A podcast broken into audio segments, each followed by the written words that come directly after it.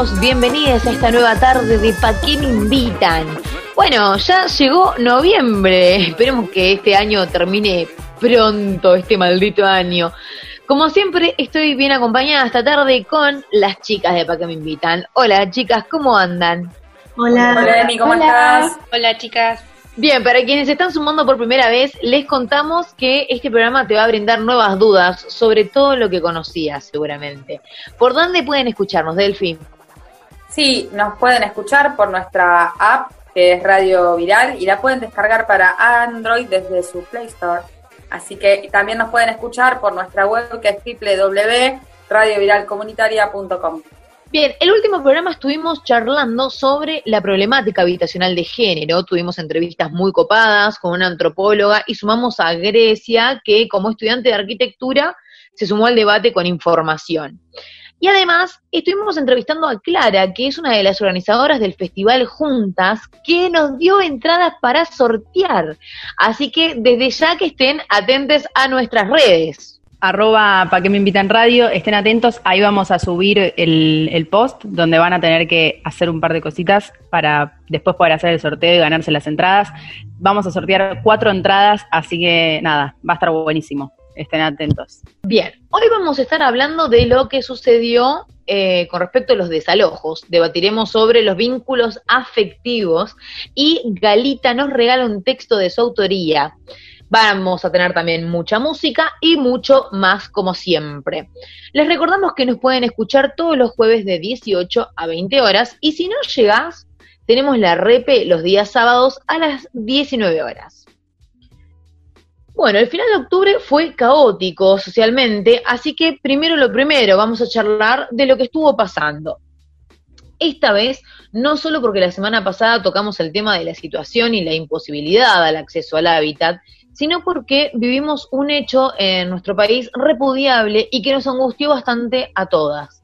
Se sabe que la situación habitacional en Argentina deja mucho que desear, ya que deja un gran sector de la población sin techo y sobre todo sin respuestas viables que pueden garantizar el derecho a vivir en condiciones dignas, con servicios esenciales y un lugar donde dormir.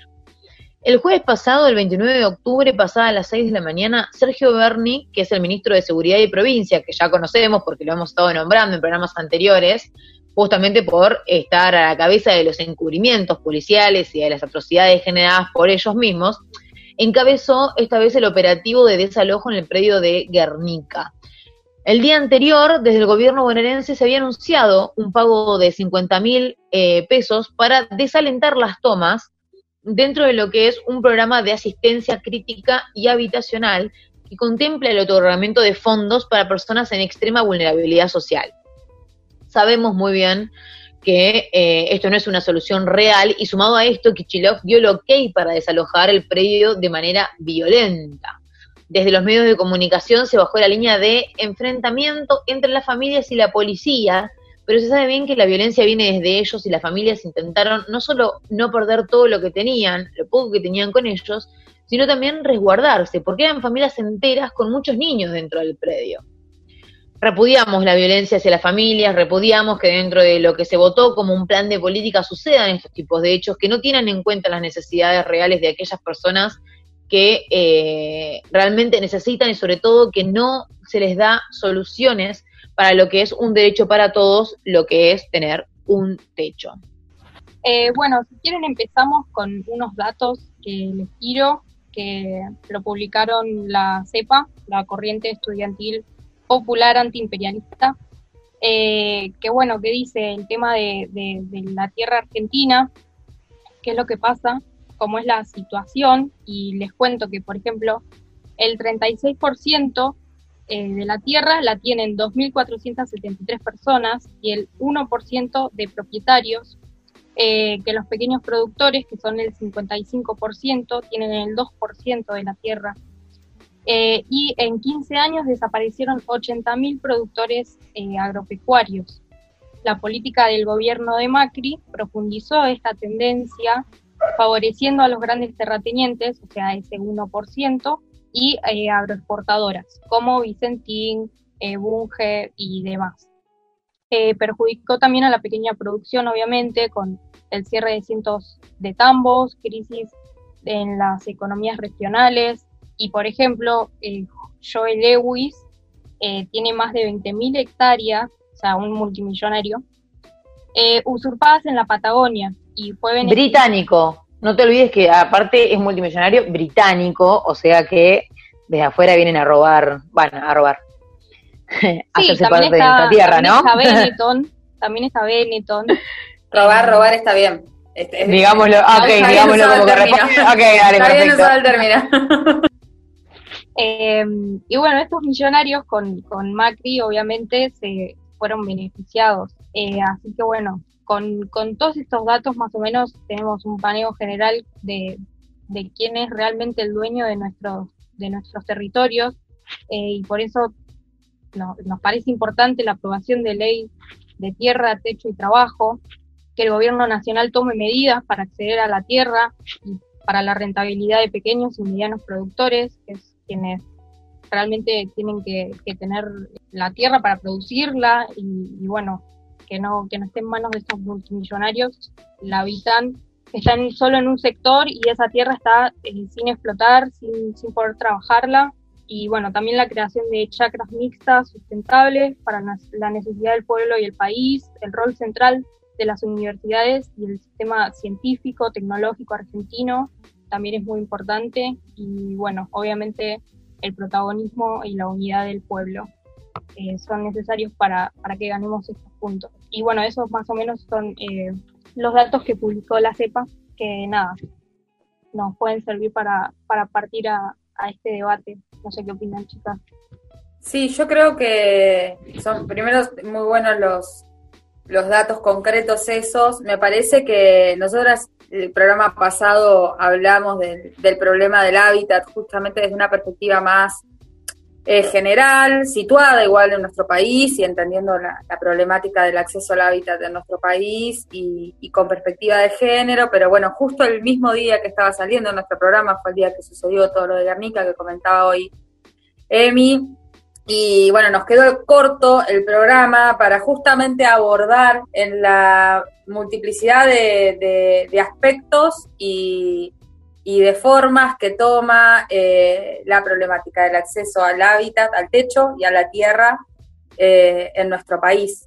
Eh, y bueno, obviamente la, situación de Guernica nos, nos conmovió a todas por, por dos cuestiones. Por un lado, esas semanas, eh, a partir de la, de, no solo de la toma de Guernica, sino que ha habido tomas en distintos puntos del país, creo que la de Guernica era la más grande, pero a principio de año, hace unos meses, no recuerdo ahora, hubo también tomas, eh, por ejemplo, en San, en San Calixto, no me salía el nombre, en Salta, que también fueron brutalmente reprimidas, brutalmente reprimidas las mujeres de esa zona, que lo, tuvimos, lo estuvimos contando también en la radio, o sea que esto es un, modelo que, ya ha aparecido, digamos, en el escenario de la historia de nuestro país y que ha aparecido recientemente también en la pandemia. Eh, Perdón, de Acá en el, acá en el sur también, en, en Roca, acá en el sur, en Roca, eh, después del el sábado hubo una represión también súper violenta, pero he llegado a ver imágenes que, pero muy, muy, muy brutas, de, de cómo reprimían a las familias y cómo se llevaban a los, a los chicos. Hay una imagen de la policía llevándose una nena agarrada de los pelos, chicas. Es como, es innecesaria tanta violencia. No, es, innecesaria. Perdón, Delphi, perdón, pero estoy No, está perfecto.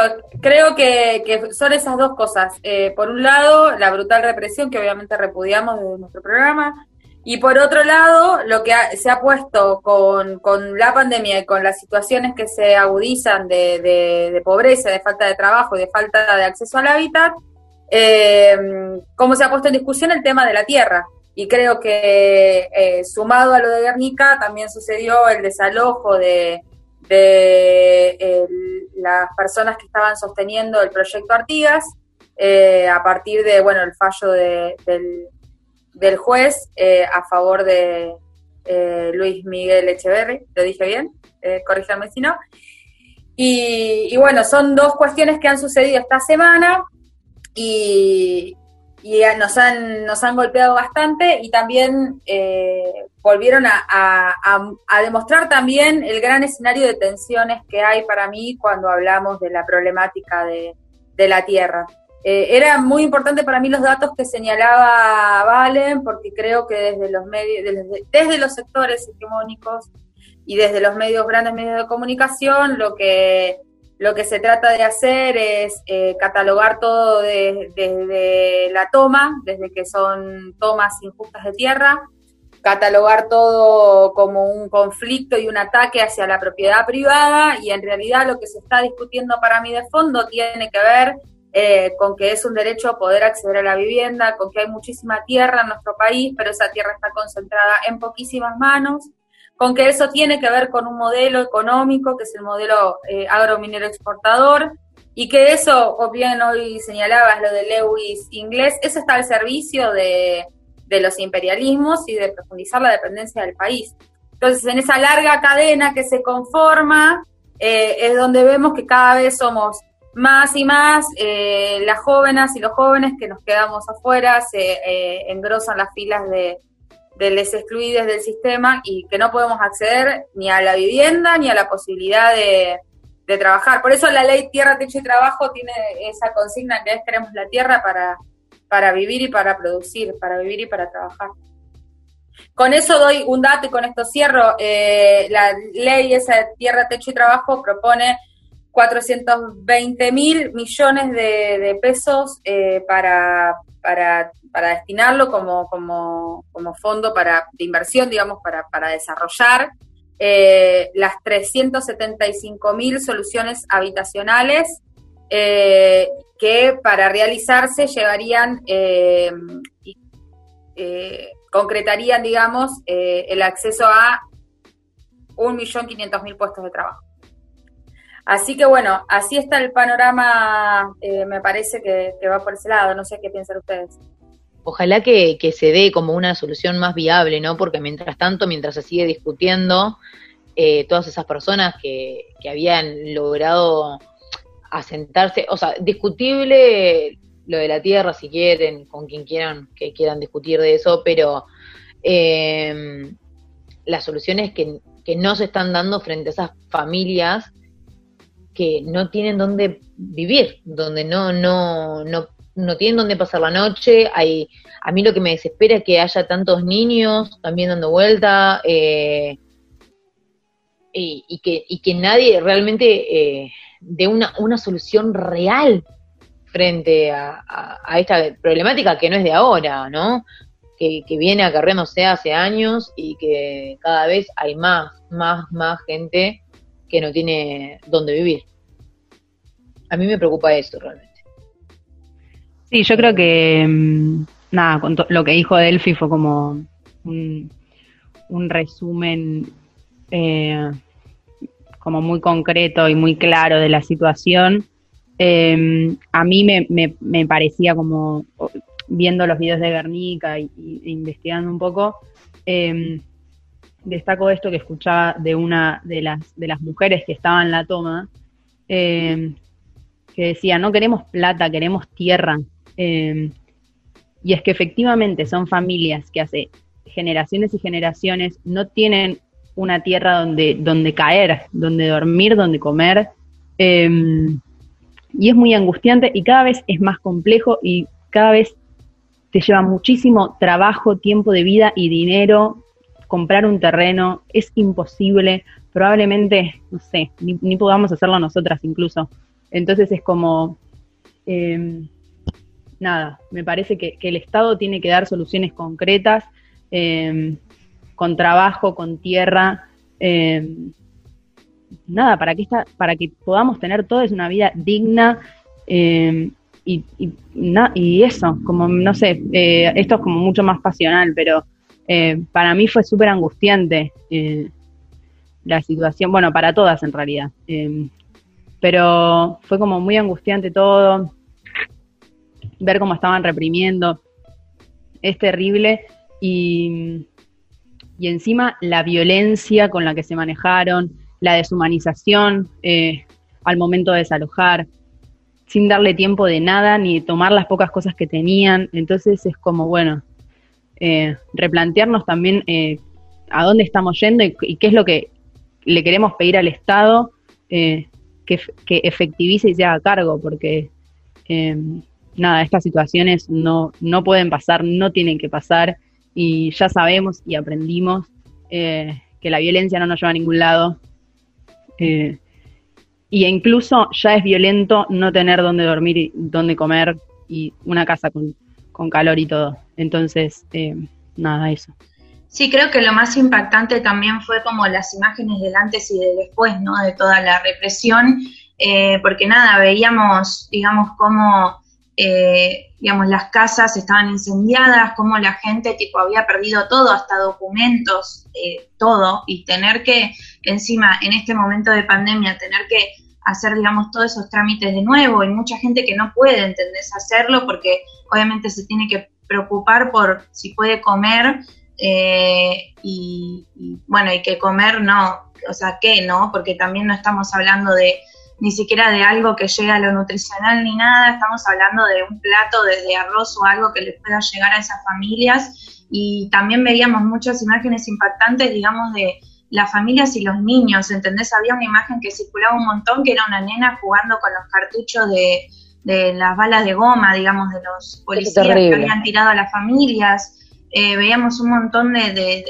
familias que lloraban, tipo pidiendo ayuda, pidiendo que les acerquen algo, o sea, desde algún, desde cualquier organización, desde cualquier lugar. Eh, también vimos, eh, bueno, imágenes de, algunos y algunas artistas que también se pudieron acercar, pero nada, eso no te garantiza nada. Digo, acá hay un, acá hay una necesidad tan grande y tan compleja como es como lo que decimos y repetimos, creo que en casi todos los programas, digamos, de la necesidad que hay de emergencia en un montón de espacios y lugares eh, en los cuales, eh, nada, se necesita la ayuda ya, digamos, no, no, no es, bueno, esperemos a ver qué pasa mañana, o sea, se necesita ya la ayuda. Era muy impactante todo, la verdad que creo que desde donde estamos acá, desde la radio, o sea, por eso decimos como la, la o sea, esta, la, la, o sea, ay, ¿cómo se llama? El tamaño, lo grande de la angustia, ¿no? lo, lo que nos pegó ver todo eso. Y eso que nosotras no estuvimos ahí ni nada, o sea, ya el poder eh, estar como empatizándonos o, o, solidarizándonos con esa lucha y con todo lo que conlleva, me parece que es un montón. Es la verdad que algo para, para en este momento debatirlo y discutirlo y, seguir avanzando al respecto. Sí, y cómo también se pone de nuevo en discusión eh, la meritocracia y esta idea de, bueno, eh, el que trabaja lo consigue, cuando bien sabemos que esta gente está todo el día laburando, o incluso digo, ¿por qué hay que estar laburando 24 horas para poder tener una vida digna? Eso tampoco es digno. Eh, pero bueno, es como un discurso que, que, que, está como en, los medios em, y, en, algunas y en, redes sociales.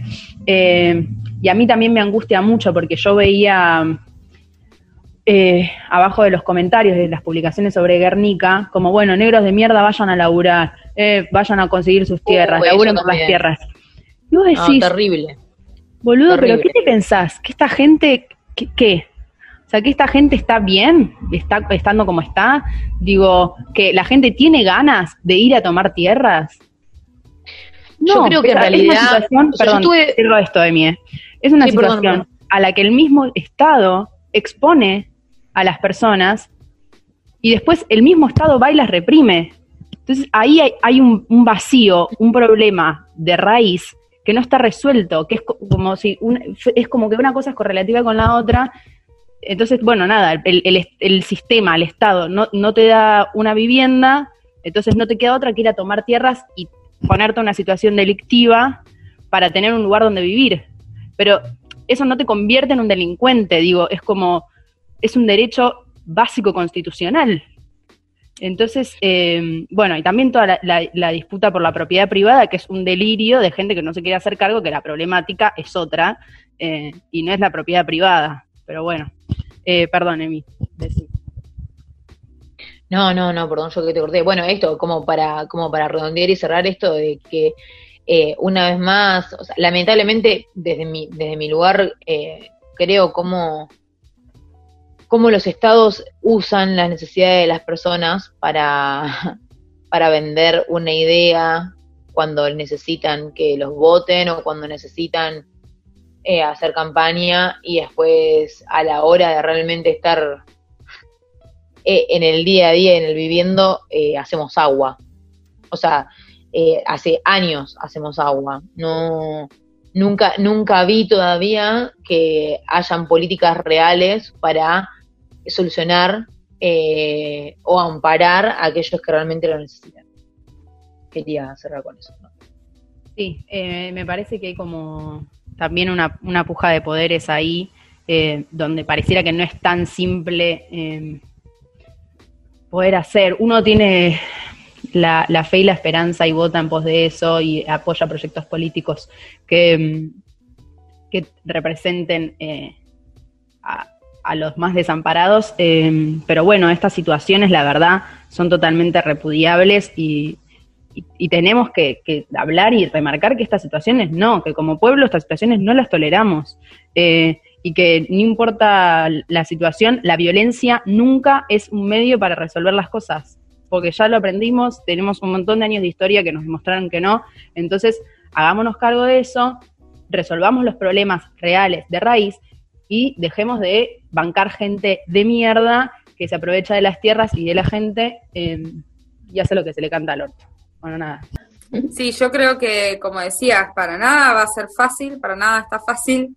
Eh, y, más allá de lo que podemos profundizar en relación a la, a la violencia del sistema y a esto que señalabas, eh, Tami, de, cómo ese, ese eh, esa perpetuación de, de, una de nuestra condición de oprimidos, digamos, hasta, hasta lugares donde donde quedamos sin nada, es la que también nos obliga a, o nos somete a, tomar medidas de fuerza como las que pueden ser una toma. Eh, pero más allá de que pensemos en, esa violencia o la violencia del Estado, eh, creo que, lo que se está discutiendo hoy ya inmediatamente que cada vez se tensiona más tiene que ver con cómo salimos de, la, de esta crisis, de la crisis de la pandemia, una pandemia que no terminó, una pandemia que, que hasta que no haya una respuesta de la vacuna sigue eh, generando dificultades para, el desarrollo de las personas, eh, sigue recrudeciendo la situación de vulneración de un montón de sectores y que ante eso eh, tiene que haber una respuesta. La pregunta acá es si esa respuesta, como decías vos, va a ser a favor de los sectores populares o va a ser a favor de los que ya tienen todo. Y esto no es eh, antagonizar con, digo, yo creo que es importante señalar también que, por ejemplo, el sector eh, del campo no, no es homogéneo y no es que todos los que trabajan en el campo son, eh, no sé, terratenientes latifundistas o, o, echeveres. Pero bueno, eso también hay que, hay que distinguirlo, hay que, hay que entenderlo, hay que estudiarlo para también saber cómo, cómo se puede dar ese desarrollo y cómo, cómo lograr realmente avanzar hacia un proyecto de repartición de, de, las tierras que permita el trabajo, que permita un desarrollo eh, eh, amigable con la naturaleza. Estaba buscando una palabra mejor que amigable, pero no me salió. Sustentable. está. Eh, y, que permita eh, trabajar y que, que permita también eh, pensar en otro tipo de producción ¿no? para nuestro país. No solo, no solo el hecho de producir materia prima para, para exportar y seguir sosteniendo los lazos de dependencia, como decíamos hoy. Bueno, yo después de este hermoso debate y entendiendo también que en esa discusión que, que tenemos que seguir profundizando y para la que vamos, como es muy difícil, eh, vamos a tener que estar muy unidos, unidas y unides, eh, y señalando el rol de las mujeres en toda esa lucha. Yo me despediría de este bloque con... Es un poco lento el tema, por ahí no nos pone pum para arriba, pero escucharía a la negra Sosa cantando Cuando tenga la tierra. Me parece hermosa. La escuchamos. Sembraré las palabras que mi padre, Martín Fierro, puso al viento. Cuando tenga la tierra, la tendrán los que luchan, los maestros, los hacheros,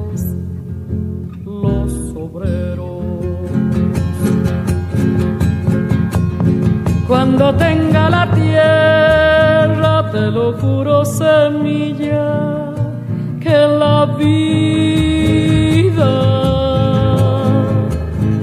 será un dulce racimo y en el mar de las uvas nuestro vino.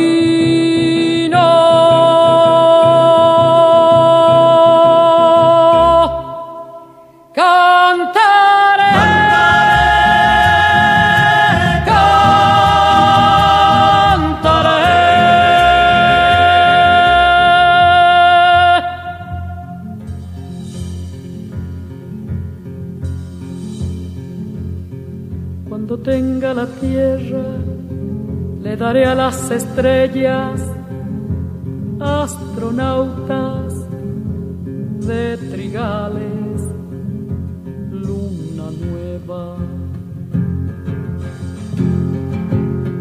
Cuando tenga la tierra, formaré con los grillos una orquesta donde canten los que piensan. Cuando tenga la tierra, te lo juro, semilla, que la vida será un dulce racimo y en el mar de las uvas nuestro vino.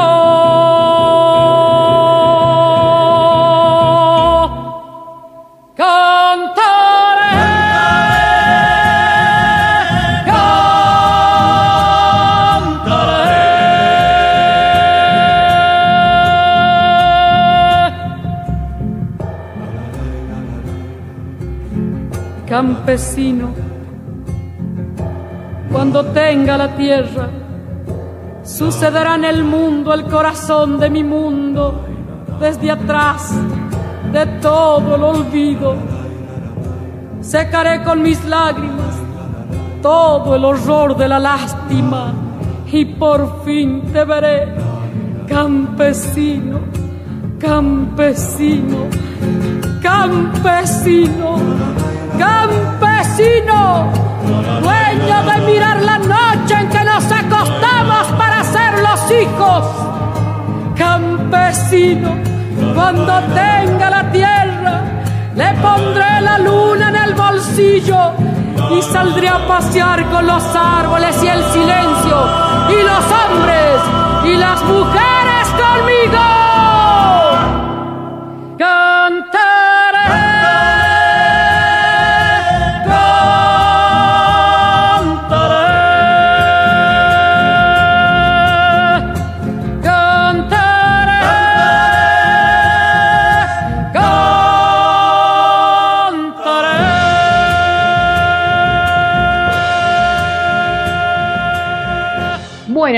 Detenido en el tema de los desalojos, de Guernica, sobre todo porque era necesario para nosotras comentarlo y eh, hacer ruido con esto y visibilizar de forma auditiva lo que estuvo sucediendo y lo que pensamos nosotras desde Pa' que me invitan. Ahora seguimos porque hay dos noticias que nos parecen relevantes para comentarles. Eh, sí, eh, bueno, les cuento que Paola Tacacho fue víctima de femicidio el viernes pasado en Tucumán. Ella era profesora de inglés y su femicida era un ex alumno que la acosaba desde el 2015. Y en total hubo 14 denuncias hacia él, eh, tenía perimetral y aún así el acoso siguió por 5 años. Eh, bueno, indignación y repudio también a los medios, ya que transmitieron el video donde, donde asesinaban a Paola eh, y bueno, justicia y paren de matarnos.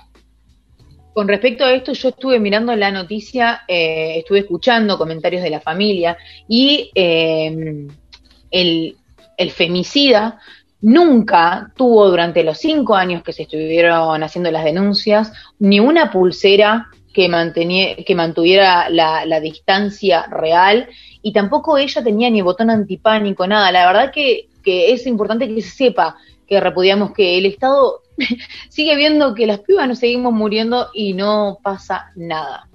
Sí, aparte las, el acoso era directamente amenazarla con, con muerte. Es terrible. Sí, la verdad, eh, yo creo que esto todavía profundiza más ¿no? La, la, dificultad que tienen las mujeres que atraviesan violencia para, para poder eh, denunciar o activar dispositivos que las ayuden a, a salir de esto, de, o de los círculos de violencia o de, realmente poder resolver esa problemática que tienen. Te desalienta completamente estar eh, todo el tiempo bombardeada de noticias que, que te demuestran que el Estado no se ocupa. Con eso, agregar que el 25 de noviembre, que ya empezó este mes, eh, es el Día Internacional de la Eliminación de la Violencia contra la Mujer. Probablemente haya muchas actividades eh, de, esta agenda. Con la Casa de las Mujeres vamos a estar haciendo unas charlas, así que pronto les traeremos novedades con respecto a eso eh, y supongo que desde la campaña de la emergencia también. Y bueno, nos vamos a la última noticia del día. ayer fue la caravana que organizó la campaña por el aborto seguro, legal y gratuito. Eh, y bueno, fuimos con las bicicletas, obviamente manteniendo el distanciamiento y tomamos eh, testimonio de las mujeres y personas gestantes que participaron en la caravana. Y les invitamos a que pasen por nuestro Instagram, eh, arroba para que me invitan radio, que ahí vamos a colgar un video con las entrevistas. Y bueno, nos vamos con un temita de Ile, donde nadie más respira. Y seguimos. Se veían a lo lejos con aire de salvadores. Se disfrazaron de dioses y le regalamos flores. Pero yo no veo vida, yo veo una muerte lenta silencio que aniquila sin que nadie se dé cuenta. Y ellos miran, ellos solo miran, esperando ese momento donde nadie más respira y ellos miran, ellos solo miran, esperando ese momento donde nadie más respira.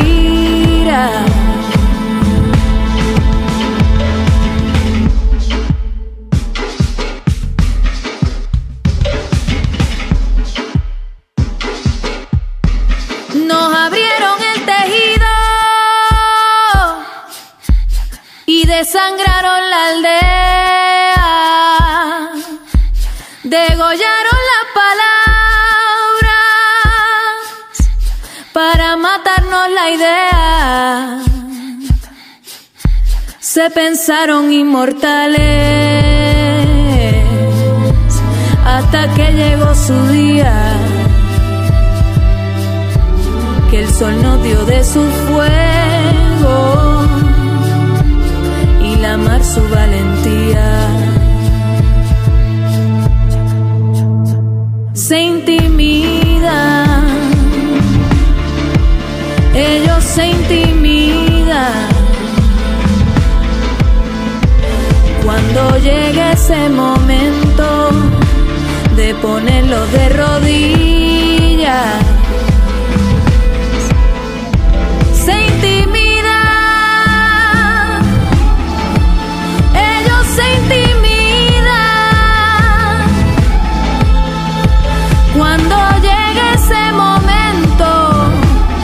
ponerlo de rodillas.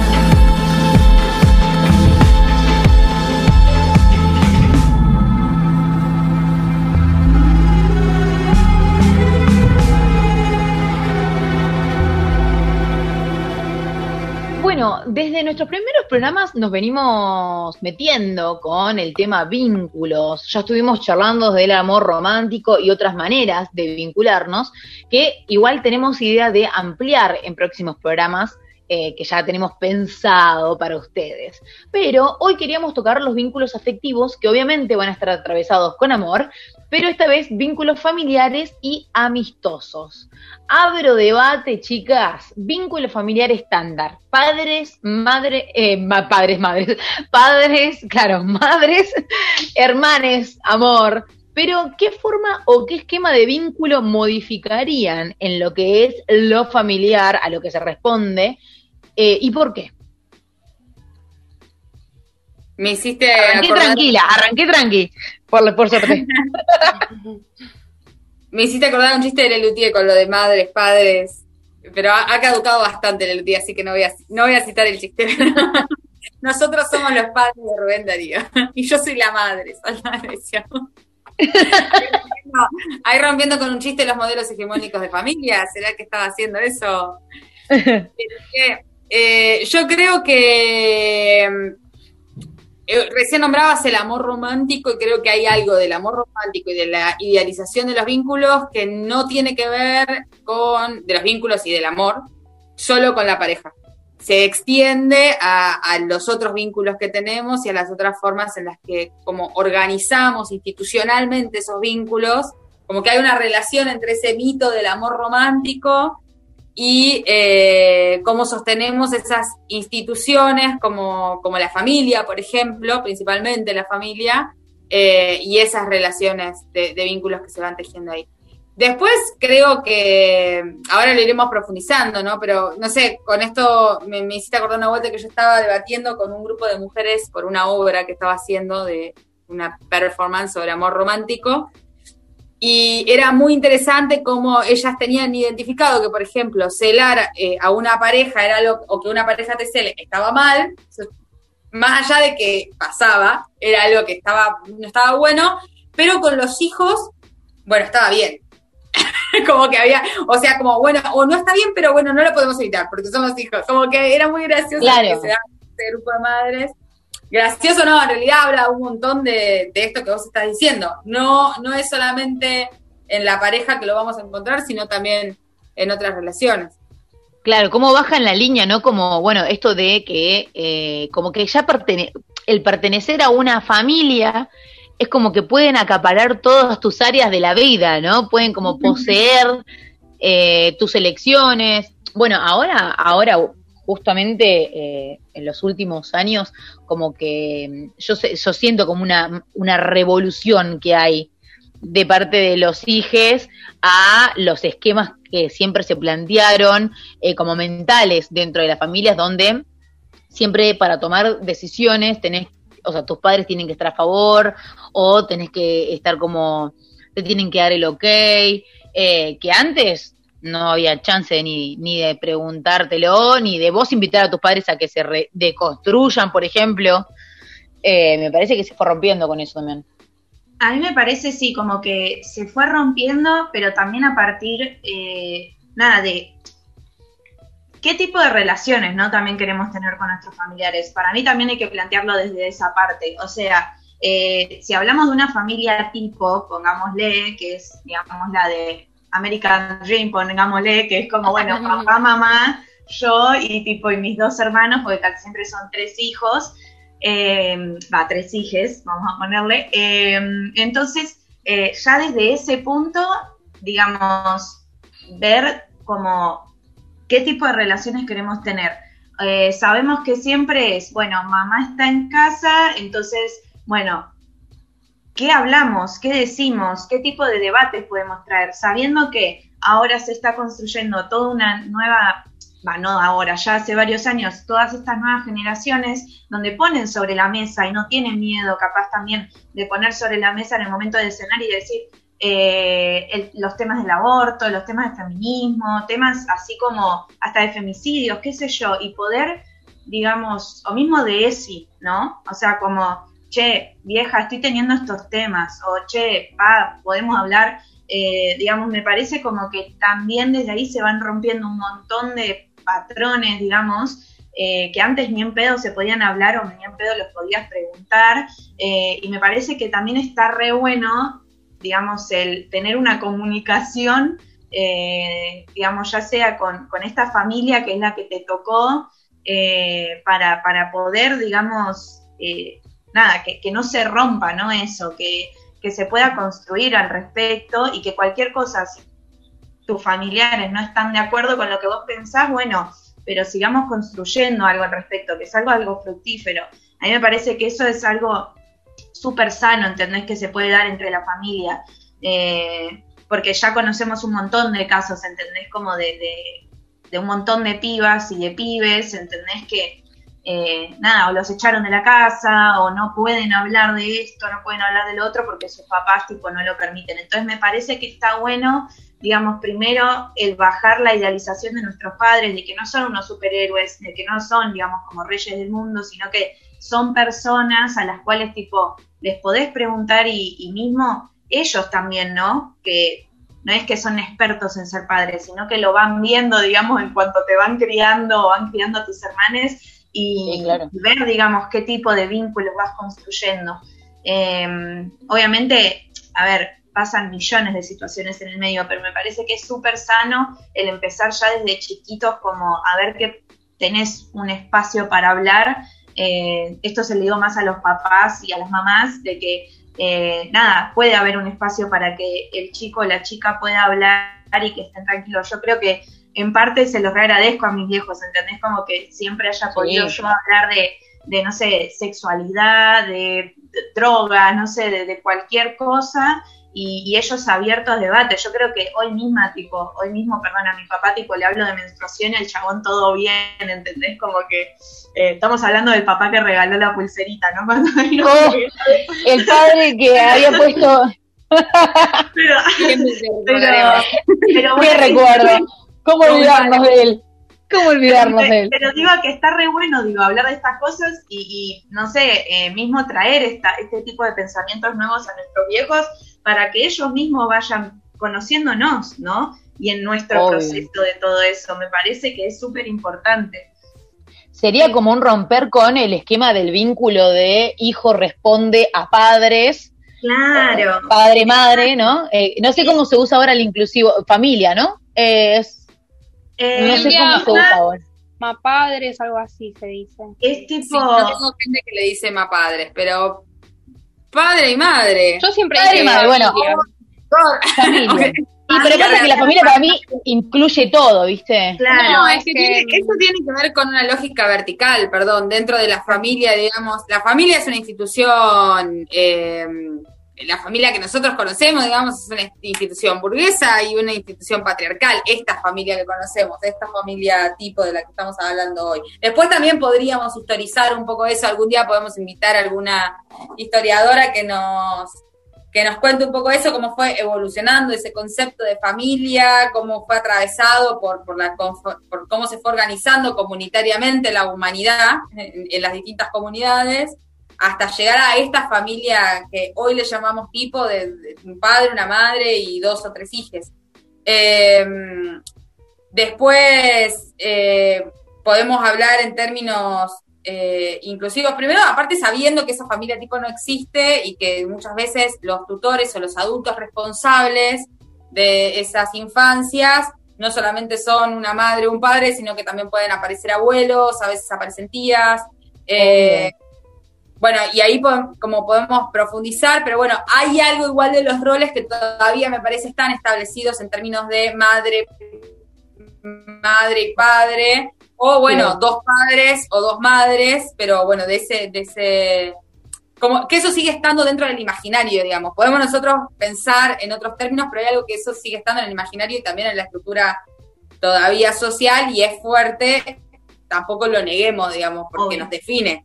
Eh, luego, ¿cómo, cómo lo rompemos? Pero creo que no está mal No. tampoco decir, bueno, eh, pero creo que estamos haciendo referencia a eso, a esa relación vertical que se establece entre esa figura de poder y eh, los, los, las infancias ahí adentro como subordinados. Me parece que es eso lo que estamos hablando.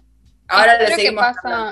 claro, creo que eso es más tipo de roles psicológicos y bueno, como decías, como la familia es la primera institución, eh, hablamos de eso, sea padre, sea madre, es como que esos dos polos que te van instruyendo en la, en la infancia, o sea, sea la, la familia que tengas, sea dos tías, dos tíos, eh, dos padres, dos madres, y mm, a mí me interesa mucho eh, en lo personal el vínculo de, de padre e hija, que de, nuestra generación por lo menos, que como decían ahí, qué importante es la comunicación y poder eh, formar un ambiente donde una se sienta cómoda para traer cosas de afuera, ¿no?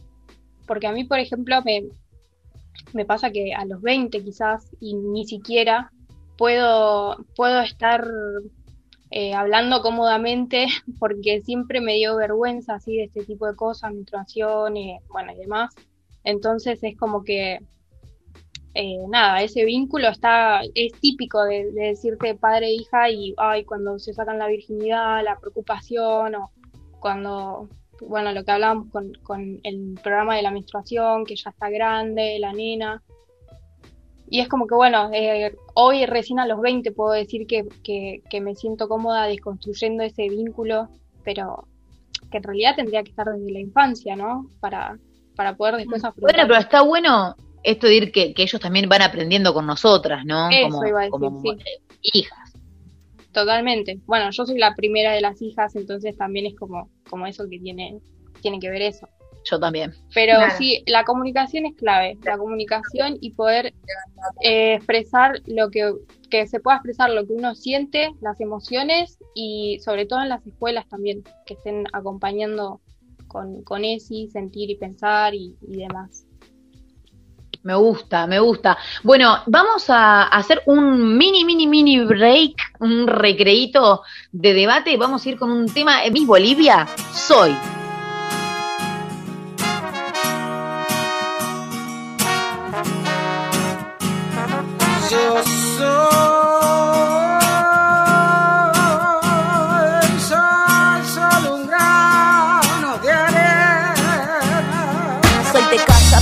Familia laburante, de madre guerrera, abuelos inmigrantes, de vida dura, años de dictadura, infancia heavy, síntomas que aún perduran, siempre rozando la locura, siempre supe que el amor todo lo cura.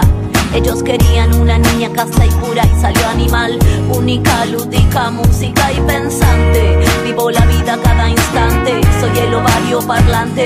Dicen que soy rara, me gusta estar sola.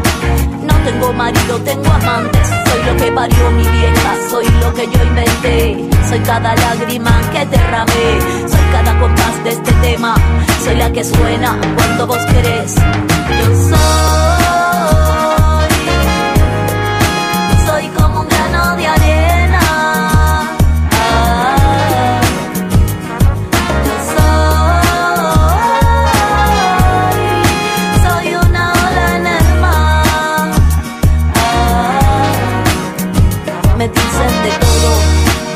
A mi modo. Me ensucio en esta vida como si fuera lodo. Lo pruebo, le doy y si falla me jodo. Voy siempre fiel a mi destino. Codo a codo me lleva el norte. Mío, lo imprimo. Cada mañana es mi desafío. Y entonces conspiro y suspiro. Y cuando llega la noche miro la luna y sonrío. Vida nómade, mira donde sea, vivo más liviana, vivo a mi manera, vivo más tranquila, vivo como quiera. Nadie me marca el horizonte ni la frontera. Vivo sin jefe, vivo sin patrón. A mí me marca el pulso, mi corazón. Me siento en el viento y en esta canción. Vivo de revolución en revolución.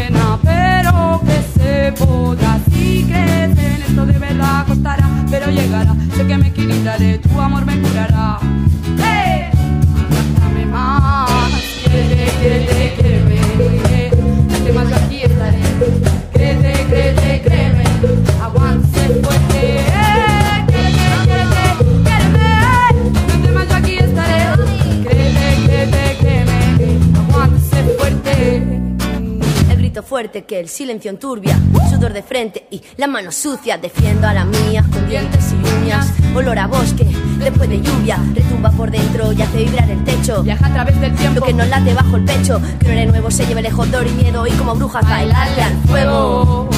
Quiérete, quiérete, quiéreme. Date más, yo aquí estaré. Créete, créete, créeme. Aguántese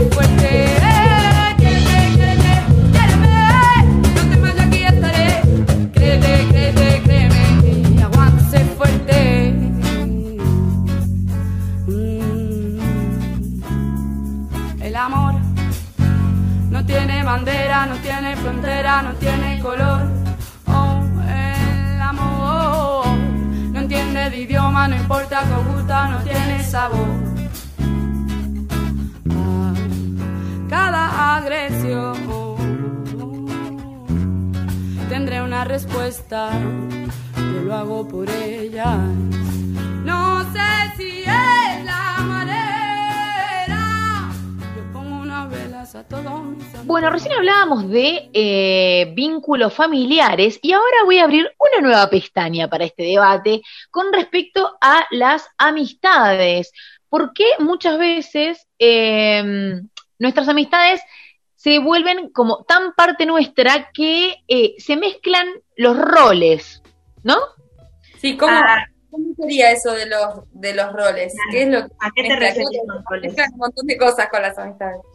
Eh, claro, justamente esto ¿A de que con las amistades a veces se- tornan tan, tan parte de una que pueden ser hasta eh, posesivas, pueden ser eh, tóxicas, eh, pueden como, como ser parte de muchas áreas de nuestra vida que eh, ¿dónde, dónde se ubica la amistad, ¿no? Con los vínculos O a afectivos. veces también, perdón, sin, sin llegar a, a- a- adquirir características violentas, como estas que decías, que pasa.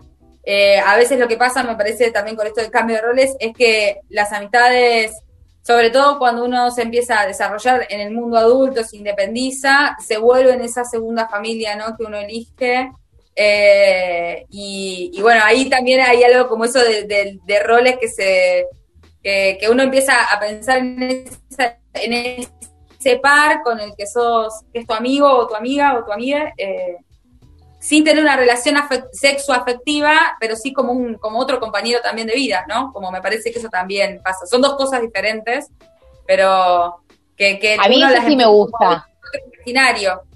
A mí me gusta mucho esto, a mí me gusta mucho esto de la, de la familia que uno arma con, con las amistades. Eh, a lo largo del tiempo, las, las y los y les amigues que, que voy teniendo alrededor mío, que son más como hasta hermandad, creo que es, es re lindo y es re sano y está re bueno sentir e, ese acompañamiento, ¿no? Eh, de, de, los, de todas las partes. Sí, Pero bueno, a veces, muchas veces cambia esto, ¿no? Claro. Sí, yo creo que con las amistades, como con las relaciones, digamos, de pareja y qué sé yo, vas aprendiendo en el camino, ¿no? También, tipo, lo que vos querés, lo que a vos te gusta, o quién te cae bien, quién no te cae bien, como... Eh, y mismo el saber que al igual que en una pareja, digamos, esa relación de amistad también va 50-50, como que no es que uno tiene que estar como un perrito faldero atrás o que, nada, se tienen que, creo que, digamos, cuanto más años va llevando también esa amistad, porque hay a veces que se confunde mucho, digamos, como esta cosa de eh, amistad y relación de pareja, porque hay a veces que se reencuentran en el medio. Digo, no hay sexo, no hay, eh, yo qué sé, chape ni nada, pero, o sea, está esa persona que sabes que te va a acompañar a todos lados o que eh, vos la vas a acompañar a todos lados. Entonces, me parece que, al igual que en las parejas, digamos, en, en nuestro recorrido, así como de la vida, nada eh, vas viendo, digamos, qué, qué tipo de amistades también vos querés y qué tipos de amistades te llenan y te complementan, ¿no? Em, entonces está bueno ir viendo esas cosas, obviamente surgen todas estas cosas de celosía y de toxicidad que no, obviamente no nos gustan, que no nos caben, eh, y me parece que está bueno charlarlas. Digo, yo vengo hoy mucho con comunicación, me pasa, ¿no? me parece, vamos a hablar con la familia, vamos a hablar con los amigos. Bueno, pero está bueno. yo creo que es, lo mejor. Es algo re sano, es algo re sano. Claro. Que, cuando ves que hay algo que en la relación de amistad no te está gustando, no te está sintiendo cómodo, o la persona no te está escuchando, no está para vos, pero vos sí para esa persona, yo creo que ahí hay que ponerse en, che, o sea, la verdad me parece que hay que hablar de este tema porque así no va más y que cualquier cosa, tipo, también poner esos determinantes de, che, mira, si no cambias o si no cambiamos, yo no puedo seguir en esta, ¿entendés? Como, y, y Los límites, ¿no? sí. Los límites puestos con amor que también eh, están buenos. Claro, y encima que cuando se los contás también a familiares o amigos, parece que rompiste con tu pareja de hace mil años, porque parece que es el mismo cuentito, ¿entendés? Pero, pero no, igual. También normalizar eso de que una amistad no va más, es como que, bueno, dejarla ir también sería un duelo, pero bueno. Sí, sí, sí, exacto. Em, Así como decís el cierre de los ciclos con las amistades, también la opción, esto de que se cierren las amistades, porque hay momentos en que ya, ya no va más, y también la transmutación en los vínculos, porque muchas veces con el diálogo que proponían ahí, está bueno porque así las dos partes también eh, se pueden poner de acuerdo o pueden dialogar las cosas que molestan y que muchas veces para mí es como un efecto de, eh, de, de reflejo, ¿no? Cuando te empieza a molestar algo de la otra persona, también capaz que es algo con tuyo, entonces está re bueno esto de, charlar y de poner las cosas en común y que está re bueno porque las amistades a partir de ahí también pueden transmutar a ser mejores y hasta afianzar, o sea, se pueden disolver o se pueden afianzar el triple. Me parece que es súper, súper, súper lindo eso cuando sucede. Y la amistad tiene aparte esa particularidad de ser una relación que, que, que puede ser como cambiante, digamos. Yo tengo amigas que que adoro, como que ayer justo me mandó un mensaje una, que me un beso, te mando un beso, Heidi, que es una, es una hermana, es, así, y, yo tuve un momento, de, tuvimos un momento en nuestra vida donde era como un montón a pleno, pero porque convergieron los proyectos de las dos eh, ahí, y después, bueno, nuestros proyectos tomaron caminos diferentes y no nos podemos, la realidad es que no nos podemos ver tanto, pero tenemos una relación de presencia que, que está como más allá de que ese tiempo concreto. No. Y hoy nuestra amistad es eso, y las dos bien sabemos que quizás en algún momento es otra cosa, como que, y eso no hace que haya, no es mi amiga, o la verdad que cuando las papas queman, es la que está ahí con, agarrando la sodera caliente. Eh, Así, bueno, ahora se me van a poner las amigas. ¡Ah! No, a decir igual, hoy hablamos de los vínculos y me parece que, que hemos resaltado un montón lo de la comunicación, que parece una obviedad, pero que evidentemente no es tan fácil y que me parece que no es tan fácil porque ahí cuesta mucho eh, el, vínculo, lo que marca es un proceso de subjetivación, ¿no? Yo soy yo porque hay un otro y ese otro que es distinto, eh, eso es lo primero que aparece y que a su vez me define. Eh, y, y, no es fácil esa relación contradictoria con el otro, no es fácil identificar qué es lo que siento yo con respecto a mí mismo, con respecto al otro, no es fácil eh, para el otro hacer eso tampoco, y mucho, mucho menos blanquearle al otro o, aguantar del otro lo que no me gusta.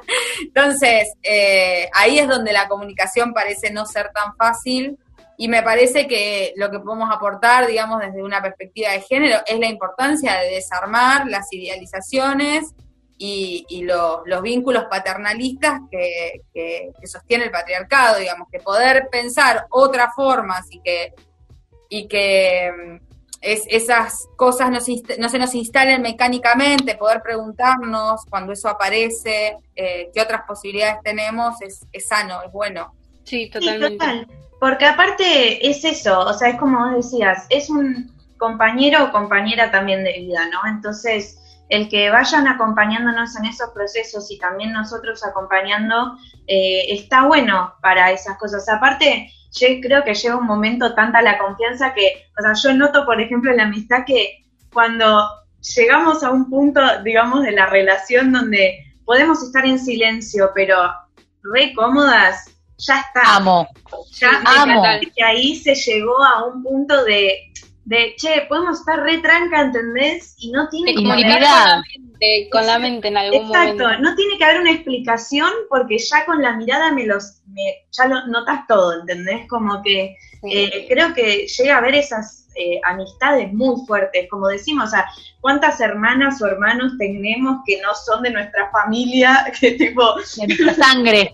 Exacto, ¿entendés? Que creemos que, te juro, nacimos del mismo lugar, pero, eh, pero diferente mamá, pero dijimos, no, che, o sea, acá estamos, nos juntamos y hace años que estamos y nos acompañamos en un montón de cosas y, como dice Delphi, acá estoy con la cacerola por si querés, cuando las fritas se, te, se te quemen, o sea, no, no hay problema.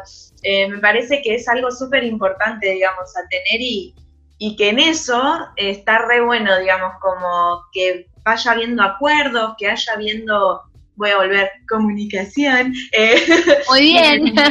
para que cada uno vaya evolucionando y se vayan encontrando, digamos, en el medio. Está re bueno. Acompañándose también, ¿no? Exacto, lo que les gusta, lo que no les gusta. Eh, si se discute, que esté todo bien, ¿entendés? Como que es eso. Lo hermoso de la amistad. A mí me gusta que sea, eh, a mí me gusta el concepto de que es la familia que se elige. Y me gustó eso que dijo Delphi, de que por más de que esté la distancia, es como que en el fondo sentís que, que sigue siendo tu amiga, tu a veces alma gemela, porque yo tengo a mi mejor amiga que es me comunico con la mente directamente, o sea, es como que nos entendemos muchísimo. Sí, sí. Creo, te creo. Bien, bueno, qué lindas las amistades y los vínculos. Eh, a mí también me gusta mucho esto de que, sobre todas las cosas, que pase el tiempo y que no, no hace falta tener una comunicación 24/7 para saber que la otra persona sigue estando y que vos también estás para la otra persona y que haya amor puro. ¿No? En todas las, maneras.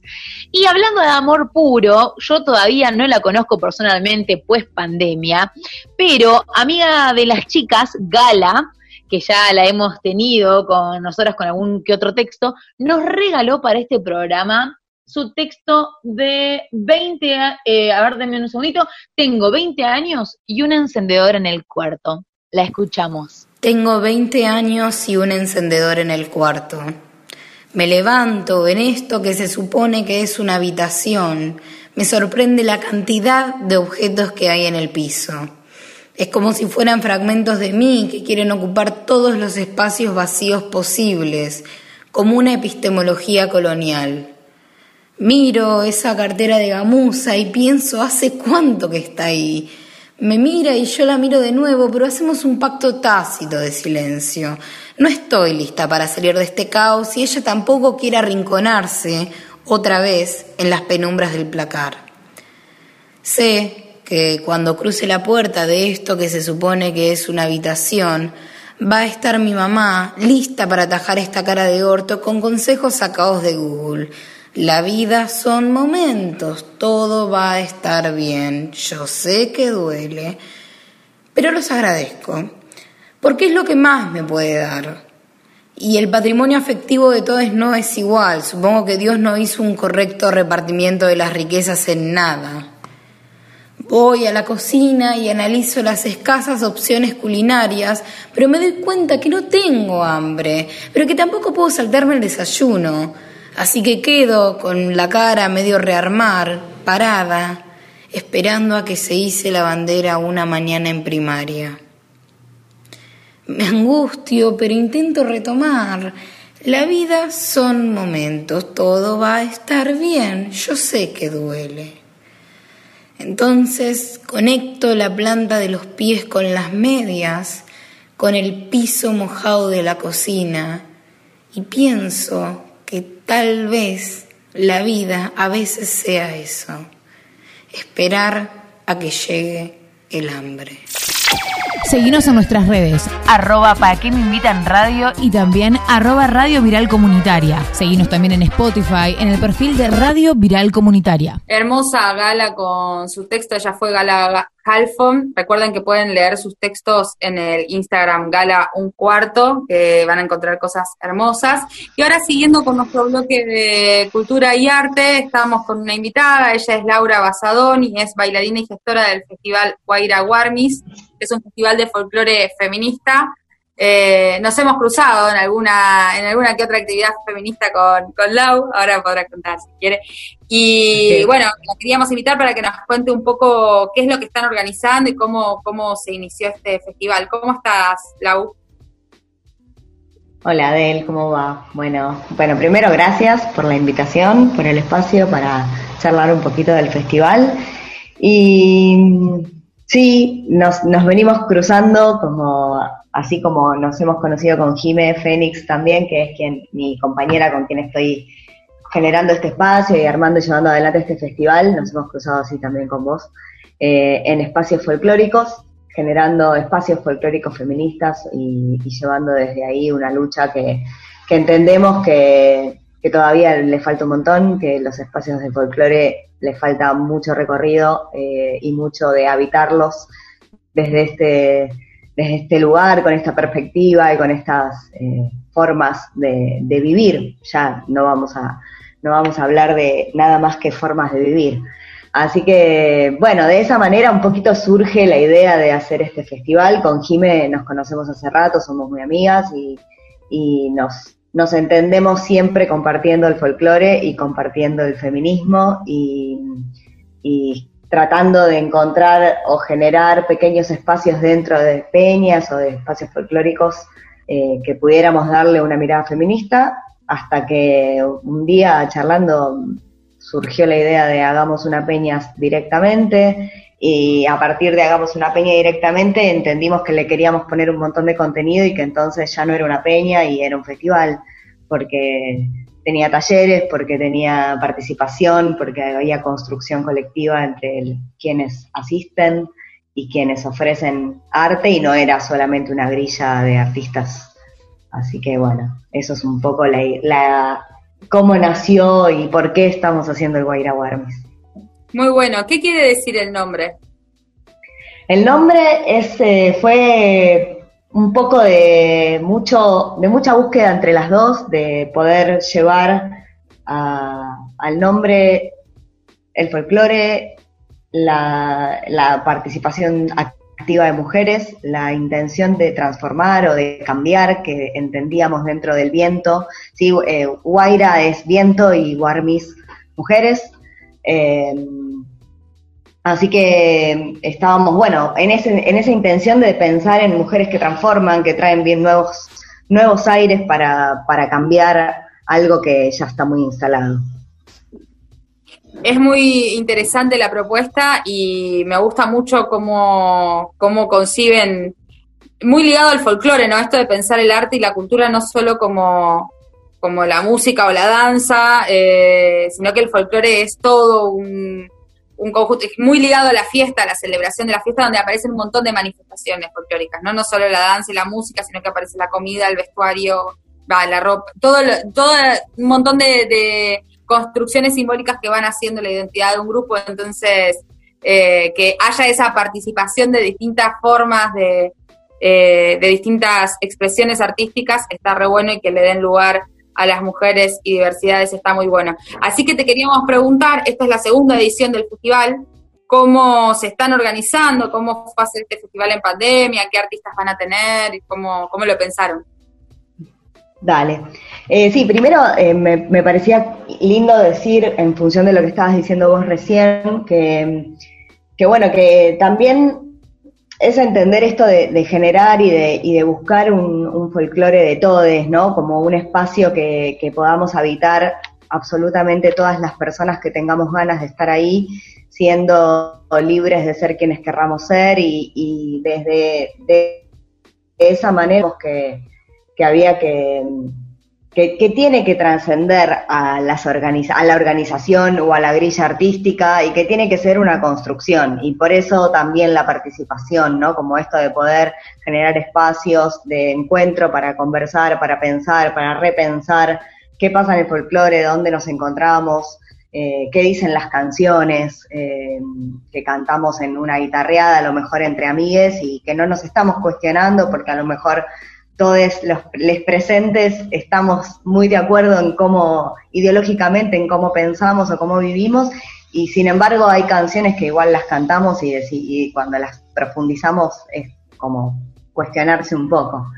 Así que en ese sentido, la intención de, del Guaira Warmis era que saliéramos a recorrer provincias y llevar esto, poder expandirlo a que realmente vaya a la casa de todos o a los lugares de todos y que tenga lugar eh, para los artistas y las artistas que hay en todos lados y no solamente en Buenos Aires.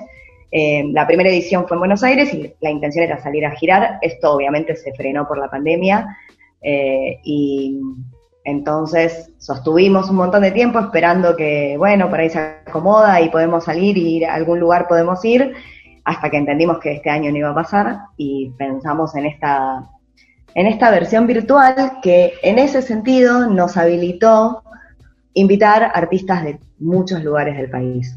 Eh, que eso creo que es lo bueno que pudimos rescatar de la virtualidad y del formato, que, por ahí es, es medio un garrón para, para todos los que nos gusta estar arriba de un escenario y compartir, ¿no? Como, y estar con la gente ahí, eh, vivenciando también qué es lo que pasa, vibrando lo que le pasa a la gente que está asistiendo y demás. Eh, pero bueno, la virtualidad habilitó a esto, a que tenemos compañeras de Jujuy, de Córdoba, de eh, San Luis, de Viedma, de Chubut. Eh, así que está buenísimo, se, se, logró armar una grilla súper federal en ese sentido. y bueno, va a estar, va a estar re bueno, la verdad. no porque lo esté organizando. Pero la verdad que va a estar re bueno, hay un montón de cosas para, para compartir. Sí, yo estuve ahí chusmeando un poco la grilla y la verdad que sí, recomiendo que no se lo pierdan. Hay artistas re, re lindis, no, hay artistas muy buenos que vienen eh, recorriendo el folclore justamente desde un montón de aristas y está re bueno. Eh, si no conoces el folclore, entrar al folclore por ahí y si lo conoces, eh, moverte un poco de los lugares que a veces son más hegemónicos y, y transitar estos espacios. Eh, ¿Cómo vemos eh, justamente eso? Esto es el 6 y el 7. Si querés pasarnos el horario, dónde pueden las redes, de dónde pueden ver la grilla, cómo puede participar la gente, cómo puede colaborar también económicamente con el trabajo de estos artistas. Dale, buenísimo. Sí, el festival va a tener lugar el viernes 6 y sábado 7 de noviembre, desde las 19 horas. A las 19 eh, comienza lo que son los talleres participativos eh, para esos talleres eh, se pueden anotar para, participar, porque van a ser por Zoom y van a tener participación activa con, quienes los llevan adelante. Si no se anotan, van a ser transmitidos de todas maneras, como todo el festival, por la página de Facebook del festival, que es Guaira Warmis. Nos pueden buscar tanto en Instagram como en Facebook como Guaira Warmis. Y desde ahí vamos a estar transmitiendo por Facebook Live todo el festival los dos días. Eh, ahí está también las fichas de inscripción para los talleres, tienen toda la información, la grilla, eh, quién va a estar tocando, quién va a estar bailando, todo lo que van a poder participar. El festival se lo sugerimos como con una contribución consciente, lo que cada uno, cada una, cada una pueda aportar, sienta aportar, entendiendo que el arte y la gestión cultural son trabajo para todos y que en estos tiempos también eh, de pandemia, de encierro, de cuarentena y con tanta falta de espacios culturales, es uno es una de las cosas que más nos está costando sostener a los artistas, nuestro trabajo. Así que de esa manera eh, bueno, quien pueda, por supuesto que es a, voluntad y quien no pueda participar económicamente es bienvenido igual, pero quien lo pueda entender de esa manera está buenísimo. Vamos a estar poniendo una, una cuenta de banco para, para hacer transferencia y, y algún link de Mercado Pago también seguramente. Buenísimo, muchas gracias Lau por venir hoy, por estar con nosotras y, y, contarnos, traernos estas novedades. Seguramente estaremos hablando más adelante sobre esto, cómo construir un arte, un folclore feminista, cómo peleando por espacios para nosotras, que los necesitamos, y, bueno, y, seguiremos adelante. Gracias. Dale, una, bueno, gracias. Gracias chicas a ustedes por, por el espacio y la invitación, y cuando quieran, obvio, charlamos y construimos entre todas, que es lo, lo mejor que podemos hacer. Gracias, Lau. Re lindo. Gracias, Lau. Bueno, gracias. a ustedes. Gracias.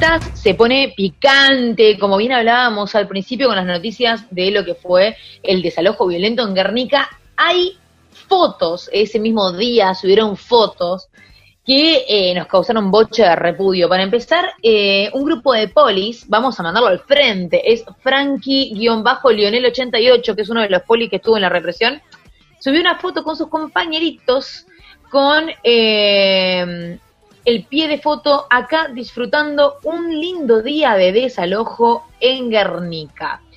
Y con el tema de las selfies y de las fotos, también encontramos la foto de eh, los fiscales de la causa del desalojo ahí sonriendo y con, de fondo todo el desalojo violento mientras tanto. Repudiamos, eh, yo no sé, yo, yo ya estoy, ya no sé qué sentir al respecto. No me alcanzan las tetas para repudiar. No, gente que, que, está llena de odio, boludo. Está llena de odio, están llenos de violencia, están llenas de ganas de, de hacer daño y se sienten bien con eso. O sea, la verdad es que fue una situación de mierda donde un montón de gente la pasó para el orto y si vos estás subiendo una foto diciendo lindo día de desalojo, la verdad... Sos una mierda. Sos un sos sorete. Un porro. Sos un porro. Sos un shoot. Pero no, lo, peor de todo es que la gente como que eh, lo festeja. Yo la verdad que no sé desde dónde se paran esas personas, ¿entendés? No, no, no. Perdón, yo me pongo más violenta, estaba pensando, no sé si vieron Perros de la Calle. ¿Qué sí. Como lindo día para hacer una remake de Perros de la Calle. Perdón, perdón, no, no era la, intención provocar más violencia, pero bueno, te genera, te genera. Claro, bueno, pero... Si no la vea, veanla. Muy buena película ellos son violentos, eh, nada, qué sé yo, son trabajadores, imagino que le dan, que le dan, o sea, le bajan la edad la, para que hagan eso, pero la verdad es que publicar eso, sos un violento de mierda. sí, aparte con la sonrisa. Claro, ¿Cómo pueden no sentir nada? ¿Cómo pueden estar ahí y no sentir nada? No entiendo. ¿Cómo pueden sentir cosas positivas, tipo orgullo y eso? Tienen otro sangre. Tienen Porque sangre. Se, creen héroes también, como el video de, la propaganda de Bernie, que la verdad es tremendo, o sea, le pusieron eh, música de fondo como de película y todo, eh, no sé si lo vieron, pero era como que enfocaban tomas de los policías eh, más o menos como armando una táctica y, y entrenándose. Claro, entrenándose, obviamente todo muy violento con varias frases horrendas, que la verdad que lo, único que hace es primero generarte miedo, eh, porque es como que no lo... O sea, lo armaron tan bien, así como si fuese un, un tráiler de película, que si bueno, para, ¿esto es real o no? Porque realmente o sea, es terrible. Yo me indigné mucho con ese video. La frase decía mando, comando y control, era como... Sí, sí, sí. Mando, comando, me lo imagino. 50 años, no sé. Parece me acordaba. Sí. No, a mí lo que, me, lo que me mató fue la música que le pusieron cual Game of Thrones atrás. Onda, una guerra contra la gente que tomó las tierras. Entonces, hicimos toda una estrategia y se veían como marcando mapas, por dónde entrarle a la gente. y después encima, después, perdón, después de todo eso, después se quejan de que las personas tuvieron que reaccionar frente a esa, o sea, frente a, eh, es? a esa represión violenta, Es como, ah, no, sí, hubo un enfrentamiento entre las personas porque las personas también tiraban piedra, pero ¿qué querés que me quede? ¿Con los brazos cruzados? Aparte, llevaron que 4.000 policías. O sea, cuatro mil personas estaban ahí para reprimir a personas. Yo le digo persona, pero no son, me parece ya persona. No, son muy buenas. Son muy buenas. un besito a mi tío policía. no, tengo tío policía, es un chiste. Yo sí, yo sí, y ella es una. Yo sí tengo una tía policía y es una gran policía, trabaja mucho en pos de lo que es la violencia de la mujer. La verdad que, que cuando tengo que, que repudiar a los policías sí me siento, o sea, nada, es, es mi única excepción dentro de la ayuda porque el resto, bueno, repudio fuertemente, pero no le quiero mandar un beso ahora. No, o sea, es también, también lo hablábamos cuando fue el tema de, que pedían los policías de aumento, es como que sí, hay casos aislados donde, donde hay buenos policías, pero es como que el concepto, el concepto de, de ser gorra y, Es que como institución es una mierda, eso es lo que pasa. Digo, podés tener eh, personas que no lo sean, pero como institución y lo que tienen para dar y para decir y cómo accionan, es un garrón. A ver, como dijo son la fuerza represiva del Estado, o sea, el concepto son de fuerza represiva del Estado y el Estado está garantizando las palancas de que este sistema esté funcionando así. Eh, es, esa es la relación, digamos. Y aparte de que, nada, son, o sea, hay gente que responde a un sistema y ni siquiera responde, o sea, le dan una, una orden, tienen que cumplirla, básicamente, no, no pueden. Después, es, es eso, digamos, también el manejo. Me hicieron acordar, eh, hubo, hubo casos en Argentina, sobre todo cuando se empezaron a dar todo el estallido de, de manifestaciones y de luchas en los 90, de no sé si antes, eh, tendría que chequearlo bien con algún historiador, pero sé que ha habido casos incluso de policías que no han querido reprimir, o momentos donde se tienen que mandar, eh, por ejemplo, pasa mucho en los pueblos, que si hay alguna represión hay que reprimir con otra policía que no sea la del pueblo, porque dentro de un mismo pueblo te pasa eso, o sea, vos sos la, eh, familiar. familiar y no puedes reprimir a tu familiar. O sea, hay contradicciones dentro de eso eh, y por supuesto que hay, eh, eh, que son personas y que, bueno, y que están trabajando y que a veces trabajan en pésimas condiciones y, también sufren esa, esas opresiones de este Estado, pero la realidad es que después lo que dice Tama, como institución, son la fuerza que está para reprimir, o sea, esa es la función y garantizar ese orden, ese mando, comando y control que decía Bernie, tiene que ver con garantizar un orden social también, donde unos tienen y otros no. Sí, yo me preguntaba, ¿cómo hubiera sido distinto, perdón, la represión, por ejemplo, que la sociedad los reprimía a los policías de la bonaerense cuando hicieron el paro al frente de la Casa de Olivo? ¿Qué hubiera sido? ¿Quién te reprime? claro, es que no, puede no te puede reprimir nadie. y aparte la gente como que te te apoya, boludo, de joda. Sí, no, y además si estás armado, digo, el pueblo no está armado, entonces no, no, hay una, posible, una posible disputa real y par en, ese, en esa situación. También me parece que es una realidad que ser eh, policía es una salida laboral. Entonces es como, bueno, tenés un montón de gente que por tener laburo tiene que entrar en esa también, que es una paja, y además la bajada y cómo, y, cómo los adoctrinan también para accionar de cierta forma y, les, y, les, y los trans, y le transmiten un montón de odio. Entonces es como, nada, me parece que, que, que es complejo, eh, pero bueno, la, la ayuda como institución es una mierda, la repudiamos y nada. Más que odio, creo que les enseñan a tener como el poder, ¿entendés? Es como yo tengo el poder y tengo las armas, así que voy a hacer lo que yo quiero y vos vas a tener que responder a lo que yo te digo que hagas porque yo soy la ayuda. Bueno, es la doctrina Chocobar que tanto venimos también denunciando eh, a lo largo del gobierno de Macri y seguimos denunciando ahora porque de alguna manera, no sé, este video del que comentaba eh, Valen, si bien eh, no, no habla puntualmente de cuestiones como el gatillo fácil, eh, mm. también habla de, de, una, de una forma de, accionar y sostener ese tipo de cosas que, que tienen que ver con avalar la represión, eh, con con, bueno, lo, todo lo que levanta Bernie, que yo no sé si está haciendo campaña política o qué con determinados sectores, pero esto de lo que, lo que, hablábamos hoy, sostenerla, antagonizar el problema llevándolo a que, a que sea un conflicto de la, de la propiedad privada, criminalizando la protesta, criminalizando el derecho a, justo de exigir vivienda, o sea, criminalizando la pobreza de alguna manera, están esas cosas atrás ahí. Qué miedo que le tengo a Bernie, qué miedo que le tengo a Bernie. Bueno, pero también hay gente que defiende eh, a la policía, o sea, hablando de, la sociedad, eh, yo he leído comentarios, también me mandaron, después de publicar eh, cosas sobre, sobre el, desalojo, y decían, por ejemplo, bueno, pero la policía también salió agredida, como que también lo agredían. Era como que, bueno, pero hay pobre la policía con los chalecos y las armas que le tiran piedras. Pero tienen armas, sos joda, tienen armas. y no, tiene, y no les tiembla el pulso para usarla. No, no, hay una desigualdad ahí.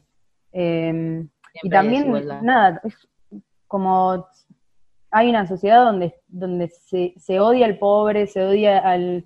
Eso. Entonces es muy, es muy difícil también como discutir con esa gente, porque si tenés a alguien que, que odia a la gente pobre, boludo, y no entiende que es una cuestión mucho más compleja, eh, nada, difícil discutir. Chicas, con respecto a, otra cosita para repudiar, ayer miércoles 3 de noviembre, escuchen lo que encontré para que se lo desayunen. Nuestra amiguita Viviana Canosa tuiteó y abrió hashtag con hashtag yo no me vacuno. ¿Y vos? se las dejo picando. Acá. Eh, perdón, me pone ya del orto. ¿Qué estamina? se calle, porque la verdad, arre, de verdad que no, va a caer Feynman, va a caer Feynman, va a decir, chicos, no tenés ni idea, bueno, pero, boludo, tenés gente que se murió porque tomaste dióxido de cloro en la televisión. Yo no digo que, que no, no sé, que no diga lo que, que diga lo que quieras, pero boludo, estás en un medio de comunicación, me da bronca. Wow. Perdón, eh, lo nombraste este Feynman y te digo, te digo otro tweet que está, estaba fuera, esto lo estaba anotado en producción, pero Feynman tuiteó por más Mateos y menos Ofelia, una cosa así. Mateo, no me acuerdo, por un Ah, no, no, no, no. sé qué está haciendo. Tengo otro tweet para tirar. Le aprovechó para pegarlo a Ofelia. Pará, y hay otro tweet de Feynman, ¿lo querés decir vos, vale? Oh, Feynman, Dios.